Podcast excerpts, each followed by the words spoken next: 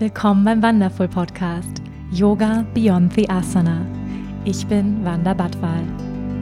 Ich freue mich, gemeinsam mit dir die faszinierende Welt des Yoga, der Spiritualität und persönlichen Weiterentwicklung zu entdecken, zu hören und zu erfahren, wie wir mehr Liebe, Balance und Erfüllung in unserem täglichen Leben integrieren können. Schön, dass du hier bist.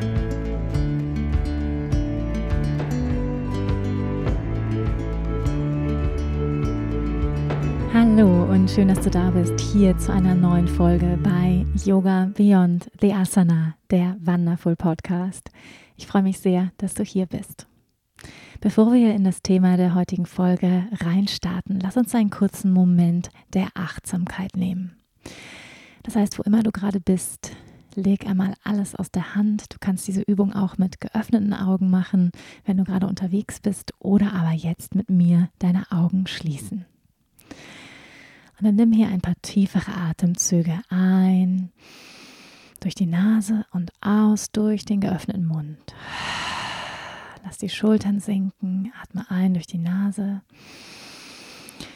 aus durch den geöffneten Mund. Und noch einmal.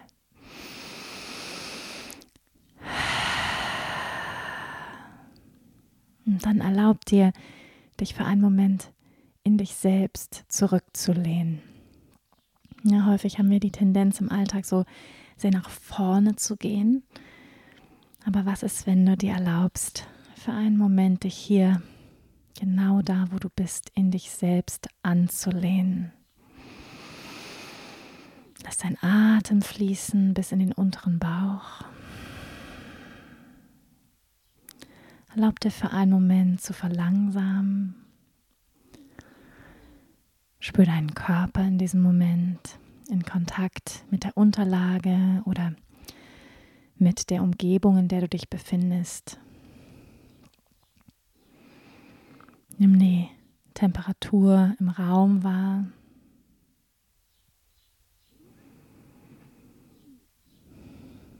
Die Textur deiner Kleidung an deiner Haut.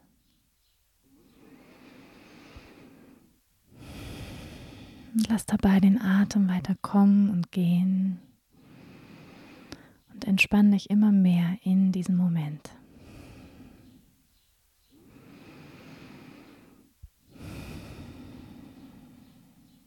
Erlaub deinem Atem sich zu regulieren, natürlich ein- und auszuströmen.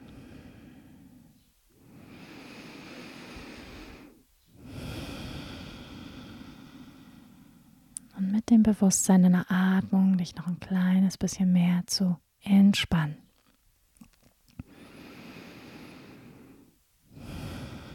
Ja, die meisten von uns befinden sich im Alltag häufig in einer leichten Überspannung.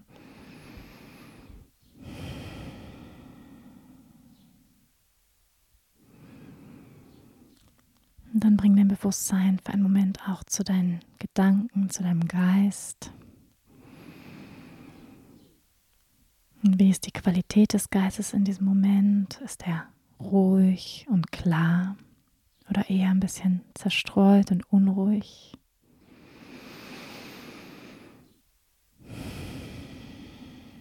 Und wenn du das nächste Mal einatmest, dann halte für einen kurzen Moment deine Einatmung. Spüre, wie alles ganz hell wird, dein Körper, dein Geist mit Licht erfüllt wird. Und mit der Ausatmung wieder jegliche Form der Unklarheit, der Schwere ausatmest. Mach das noch ein paar Mal mit der Einatmung.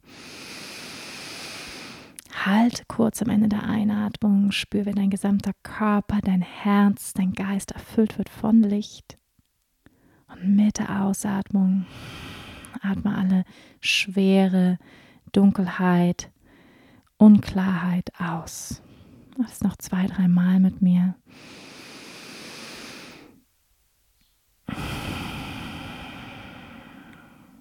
Noch einmal. Der ganze Körper erfüllt von Licht, der Geist erfüllt von Licht und aus. Lass den Atem sich wieder angleichen und spür dein gesamtes Sein erfüllt von Licht, Klarheit, Offenheit. Lass ein leichtes Lächeln auf deinen Lippen entstehen.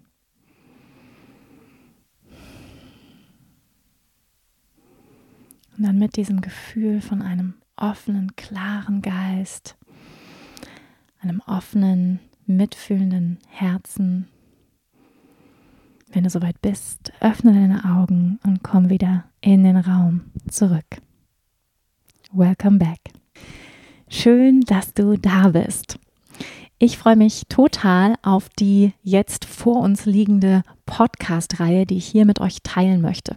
Ich frage ja immer mal wieder, welche Themen wünscht ihr euch hier im Podcast? Und da kam sehr häufig die Antwort, wir wünschen uns Podcasts über die yogischen Werte und Richtlinien, die Yamas und Niyamas. Und ich habe mir überlegt, es wird jetzt eine elfteilige Podcast-Reihe geben, in der ich ja heute zum Beispiel einmal grundsätzlich etwas über die Yamas und Niyamas sage im Kontext des achtgliedrigen Pfades des Patanjali. Und dann werden wir in kurzen Podcast-Folgen, also die werden nicht so lange wie sonst hier die Folgen, auf jedes der einzelnen Yamas und Niyamas hier eingehen. Und ich freue mich sehr darauf, mit euch dieses ja wirklich spannende Thema hier zu bewegen. Was werden wir innerhalb der nächsten ja elf Wochen hier zusammen ähm, durchgehen. Zum einen die Fragestellung, was sind überhaupt die Yamas und Niyamas? Ähm, warum sind sie in unserem heutigen Leben immer noch relevant und auch sehr interessant? Wer war dieser Patanjali und wo finden die Yamas und Niyamas ihren Ursprung? Welche sind die Yamas und Niyamas? Wie können wir diese yogischen Werte im Alltag leben? Das heißt, wie können wir ganz praktisch Yoga beyond the Asana, also Yoga jenseits der Körperübung, Yoga jenseits der Matte im Alltag leben?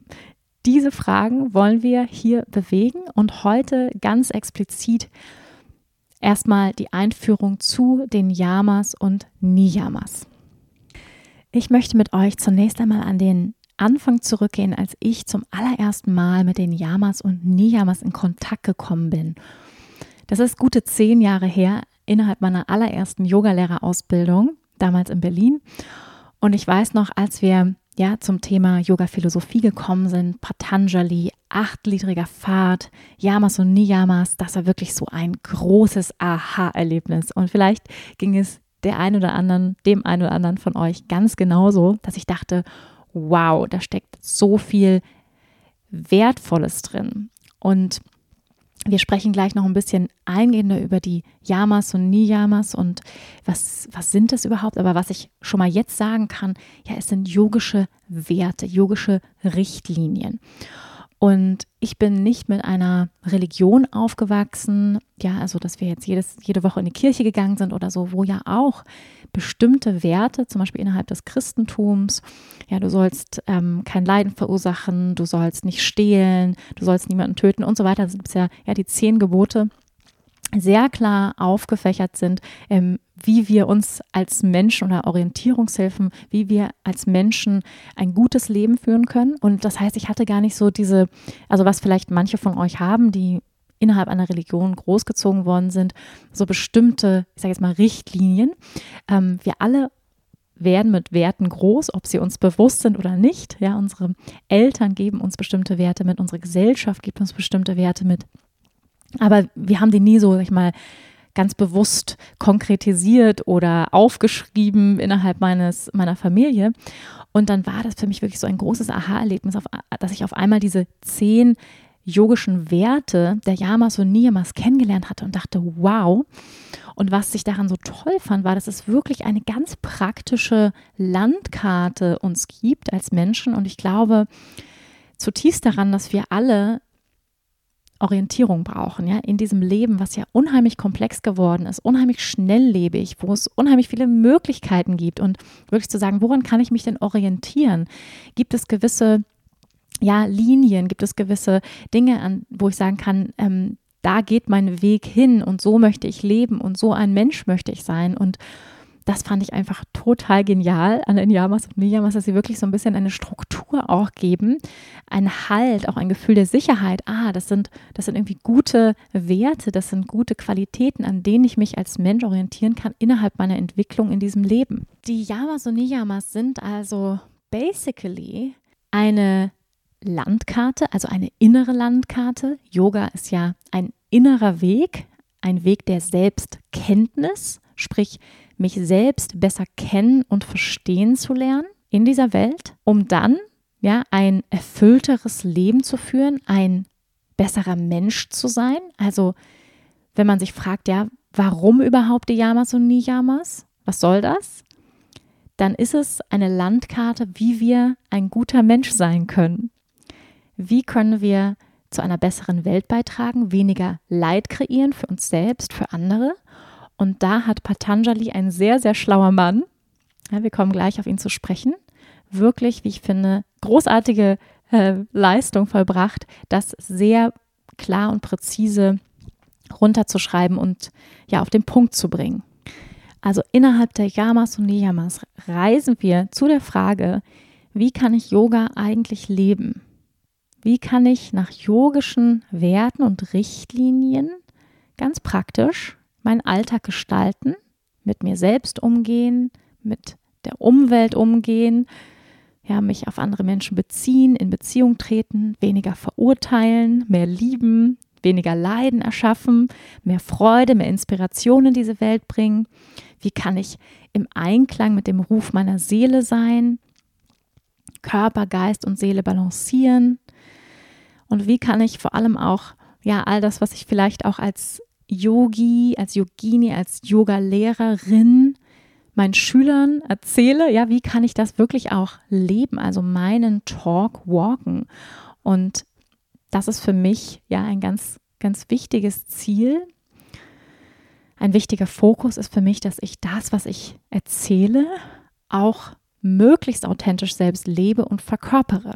Also wenn wir von Yoga als Weg der Selbstkenntnis sprechen, als eine Reise zu uns selbst, durch uns selbst, durch das Selbst, dann gehört auch dazu das Auseinandersetzen mit unserem Geist, mit unseren Gedanken, mit unseren Verhaltensweisen, mit unseren Schatten, mit unseren Stärken, mit unseren Schwächen. All das gehört dazu. Und wenn wir auf die Reise, was wir hier jetzt innerhalb dieser Podcast-Reihe tun, durch die Yamas und Niyamas gehen, dann wollen wir auch immer reflektieren und ich werde so ein paar Impulsfragen, Reflexionsfragen euch mitgeben, um eben auch zu schauen, okay, wie drückt sich dieses Yama innerhalb meines Lebens aus? Ja, wo sind vielleicht auch Schattenseiten äh, dieses Yamas, die ich noch nicht integriert habe, ähm, wo ich mich unbewusst verhalte?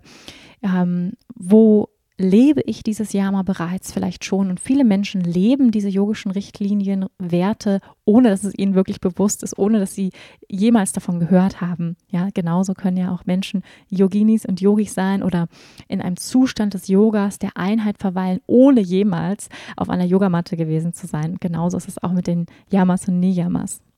Noch einmal ein kurzer Exkurs zum Thema Werte.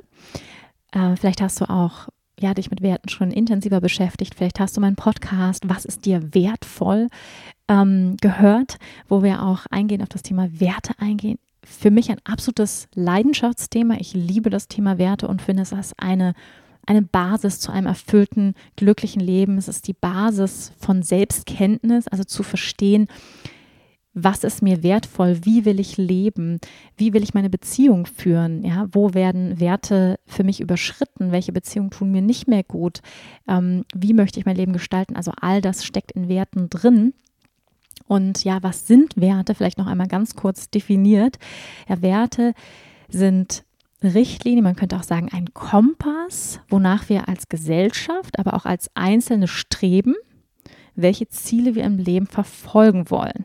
Ja, und was ist die darunterliegende Kraft? Was ist der Fokus? Streben wir zum Beispiel nach mehr Besitz, Wohlstand, Ordnung? Suchen wir eher nach Risiko? Streben wir nach Selbstverwirklichung? Ja, also all das steckt in Werten drin oder definieren Werte.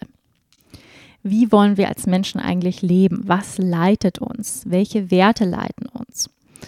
Und du hast bestimmt auch schon mal den Begriff gehört, der Werteverfall der Gesellschaft. Also häufig, ähm, ja, leben wir eben nicht mehr nach guten Werten oder wir bekommen sie nicht wirklich mit von unserem Elternhaus und sind sie vielleicht nicht bewusst ja, und wir leben ganz unbewusst nach irgendwelchen Werten oder Werten, die uns vorgegeben werden und haben die uns gar nicht wirklich ausgesucht. Und deswegen macht es auch so viel Sinn, sich mit Werten zu beschäftigen, um dann wirklich auch frei wählen zu können. Moment mal, sind das eigentlich meine Werte oder sind das Werte der Gesellschaft, der Religion, die mir vorgelebt wurden, in die ich hineingeboren wurde oder Werte meiner Eltern?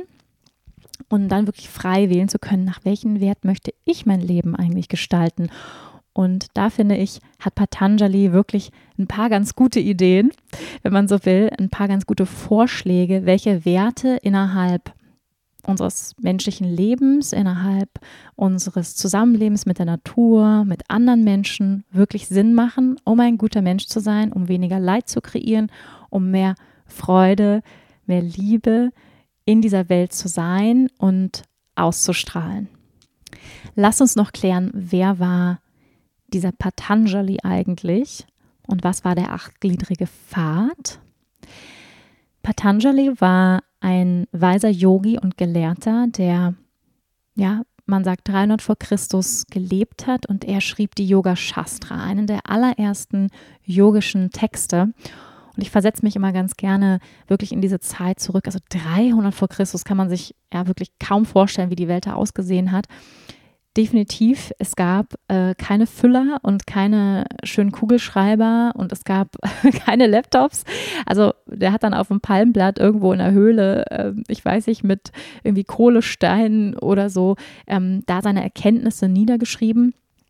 Und wenn wir sagen, es war einer der ersten Yogis, die seine Erkenntnisse niedergeschrieben haben, dann meinen wir wirklich Yoga als einen Weg der Selbstkenntnis, der Selbsterforschung. Und bei Patanjali und seinen Lehren geht es vor allem um das Studieren des Geistes als Ursprung des Leidens.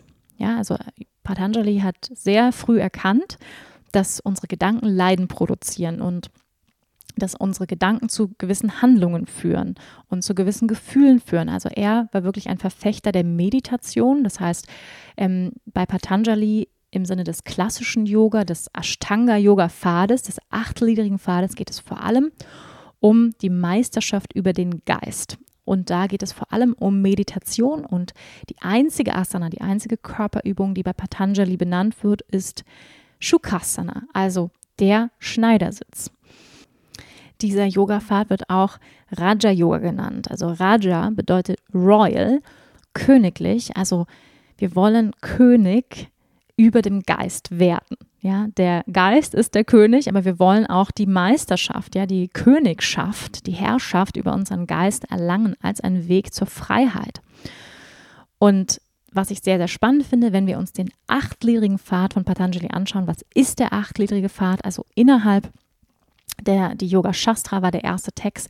Daraus wurde später dann destilliert die Yoga Sutren. Und innerhalb der Yoga Sutren kommt dieser achtgliedrige Pfad vor. Und man könnte sagen, es ist eine Map, eine Landkarte zur Befreiung. ja, um zu erkennen, was unsere Wehr oder was unsere wahre Natur ist. Das Endziel ist Samadhi, was auch als Einheitsbewusstsein, als Erwachen, als Erleuchtung übersetzt werden kann. Und das ist, sage ich mal, ein, ein Weg, also man könnte sagen, tue A, B, C, D, E, F, G, dieser achtgliedrige Pfad. Und dann ist die Möglichkeit, dass du einen Zustand wie Samadhi, eine Befreiung, Moksha ist ein anderes Wort, erleben kannst. Und wie ich finde, macht dieser Weg durchaus Sinn. Es ist auch nur ein Weg. Ja, ich sage immer gerne, es gibt viele Wege nach Rom. Es gibt viele Wege, um Befreiung zu erfahren, um Einheit zu erfahren. Das ist nicht der Weg, aber es ist ein Weg und ich finde, da liegt ganz, ganz viel Wertvolles drin in diesem achtgliedrigen Pfad des Patanjali. Und was ich sehr, sehr spannend finde, ist, dass dieser achtgliedrige Pfad beginnt mit den Yamas und Niyamas. Man könnte auch sagen, bevor du überhaupt irgendeine Praxis machst von Asana, von Pranayama, von Meditation, sei ein guter Mensch. ja, also damit geht es erstmal los. Lerne dich selbst kennen. Beschäftige mit dich mit dem Inhalt deines Geistes. Beschäftige dich damit, ähm, wo du für dich selbst Leiden verursachst und infolgedessen auch Leid für andere Menschen verursachst. Also beschäftige dich mit deiner inneren Welt. Das ist die Botschaft von Patanjali. Und damit wir alle nochmal wissen, in welchem Kontext die Yamas und Niyamas stehen, innerhalb des achtgliedrigen Pfades des Patanjali. Es beginnt mit den Yamas, ja, wo häufig gesagt wird, dass es betrifft vor allem den Umgang mit unserer Umgebung, mit unserer Umwelt, mit unseren Mitmenschen, mit der Natur. Dann geht es weiter mit den Niyamas. Es sind jeweils fünf. Das bezieht sich vor allem auf den Umgang mit uns selbst. Ja, wie gehen wir mit uns selbst um? Was denken wir? Wie, wie handeln wir?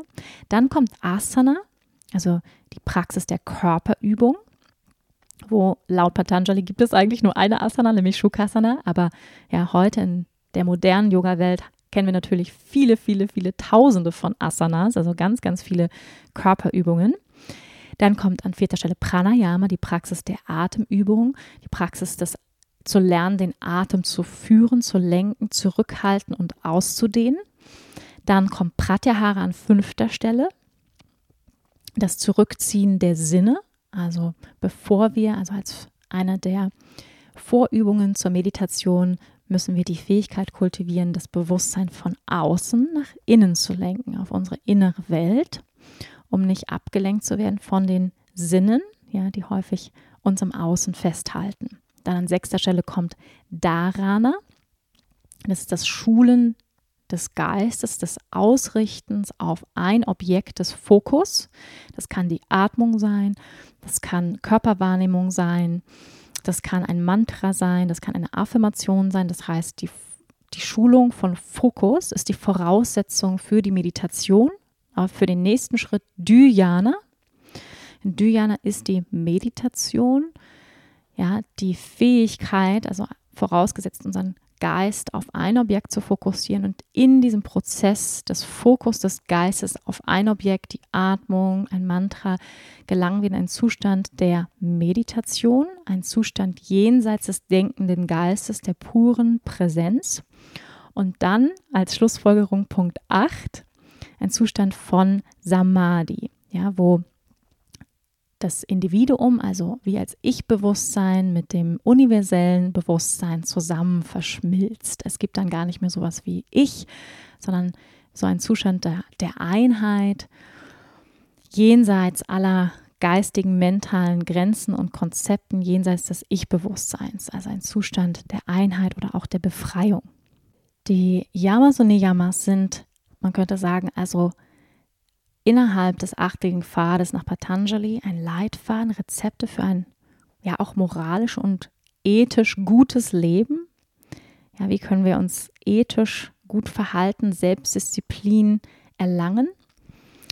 Und ja, lass uns einmal über die Yamas sprechen. Was ist ein Yama? Yama wird übersetzt auch mit einem selbstregulierenden Verhalten, Alltagsregeln, die ja sich vor allem auf andere beziehen, also sprich auf unsere Umgebung, auf unsere Mitmenschen, auf unsere Umwelt. Man könnte auch sagen Verhaltensregeln im zwischenmenschlichen Verhalten. Eine andere Übersetzung sind ethische Prinzipien, Verhaltenseinschränkungen, moralische Disziplin, Beherrschung, Disziplin im zwischenmenschlichen Verhalten. Ja, das ist die Definition von Yama. Ich persönlich, es wird also wirklich ganz klar ähm, unterschieden und Niyama hingegen wird mehr als, ähm, ja, als eine Selbstdisziplin gesehen, eine, die vor allem auch spirituelle Praktiken mit einbeziehen.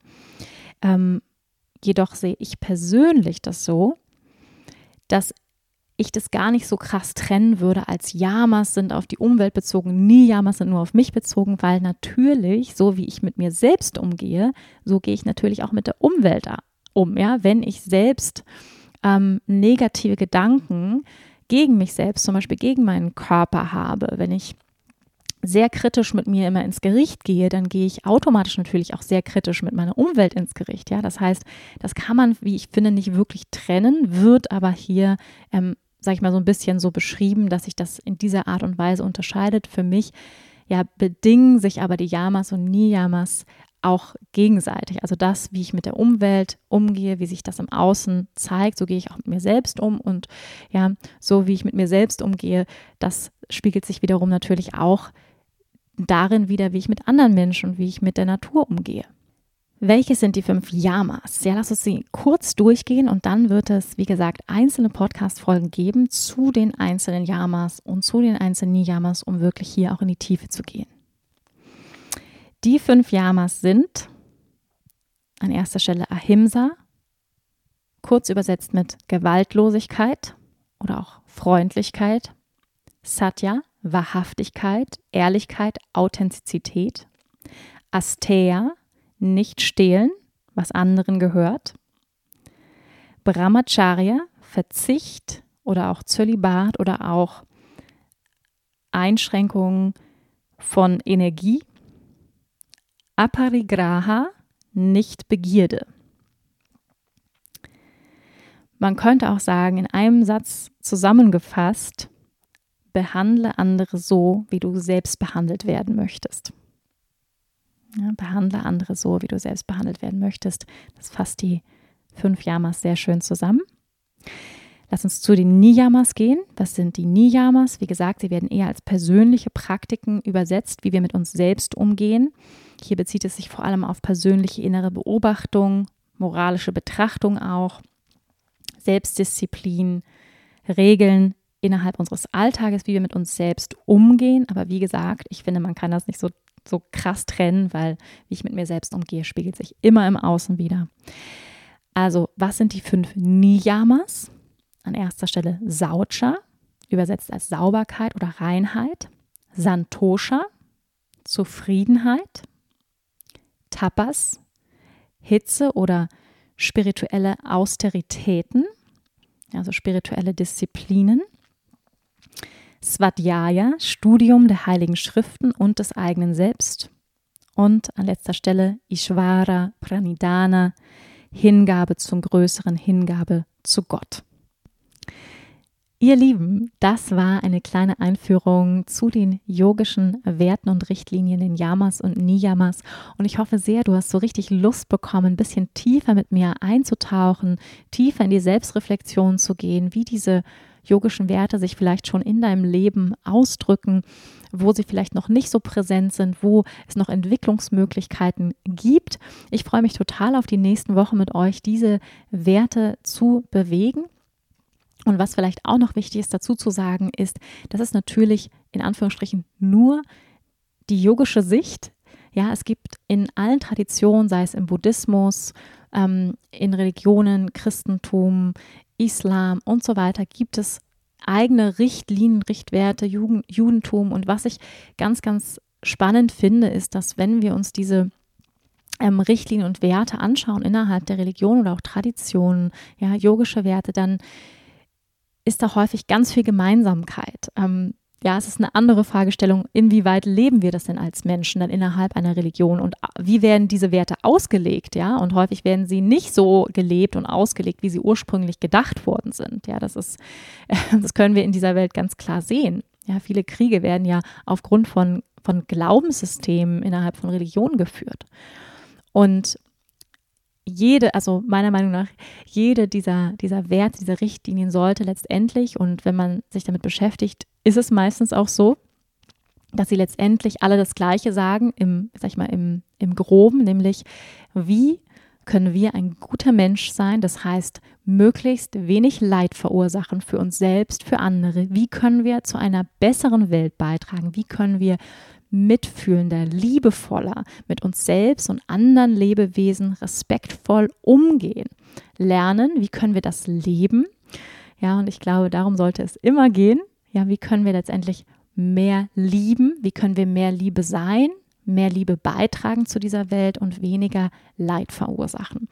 Und ich freue mich sehr, ja, mit euch in den nächsten Wochen tiefer einzusteigen, ganz konkret zu werden Und wenn dir diese Podcast-Folge gefallen hat, dann freue ich mich total, wenn du Lust hast, die vielleicht weiterzugeben an Freundinnen und Freunde, die vielleicht gerade auch ähm, ja, am Anfang ihres yogischen, ihres inneren Weges stehen, dann gerne diese Podcast-Folge weiterschicken, wenn du Lust hast, hier tiefer einzusteigen oder vielleicht andere Yogalehrerinnen, Yogalehrer, die vielleicht gerade eine Ausbildung machen und sagen, hey, das hilft mir, das unterstützt mich.